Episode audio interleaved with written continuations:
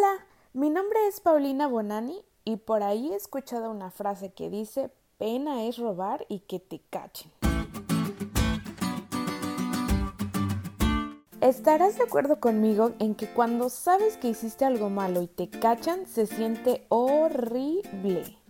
Y es peor aún cuando no planeabas confesar. Estás entre dos decisiones, aceptar tu error y arrepentirte o negarlo todo. En el mejor de los casos reconoces que hiciste mal, pero aunque lo hayas reconocido, de todas formas no fue por iniciativa propia, fue porque te cacharon, y eso te deja un feo sabor de boca, ¿verdad? A veces como cristianos queremos aplicarle lo mismo a Dios y esconderle nuestros pecados, como si no supiéramos que Él conoce cada recoveco de nuestros pensamientos. Ay, nosotros los humanos, siempre tan ilusos. La hermana White dijo una vez, hay una gran diferencia entre admitir los hechos después de que se prueban y confesar los pecados que solo son conocidos por Dios y nosotros mismos.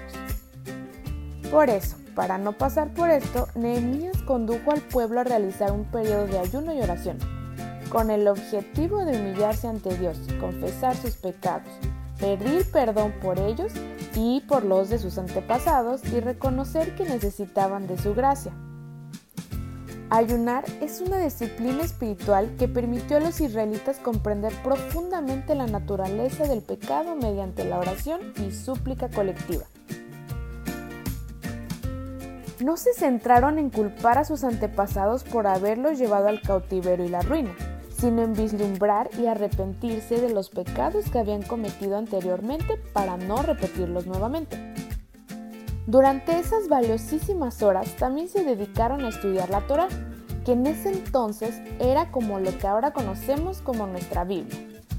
Eso también fue fundamental a la hora de la confesión, ya que mediante la lectura de la Biblia Dios se acerca a nosotros y el Espíritu Santo puede hablarnos y enseñarnos. La verdad de su palabra moldea nuestro pensamiento y comprensión y nos alienta. Hoy en día es muy fácil que nos esclavicen nuestros hábitos y nuestras prioridades incorrectas, pero para que tengamos la atención de Dios por completo y que pueda llegar a lo más profundo de nosotros para hablarnos, podemos echar mano del ayuno. Este nos hará ejercitar el dominio propio y nos sensibilizará ante el pecado.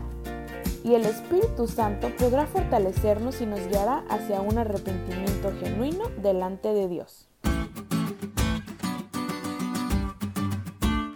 ¿Te diste cuenta lo cool que estuvo la lección?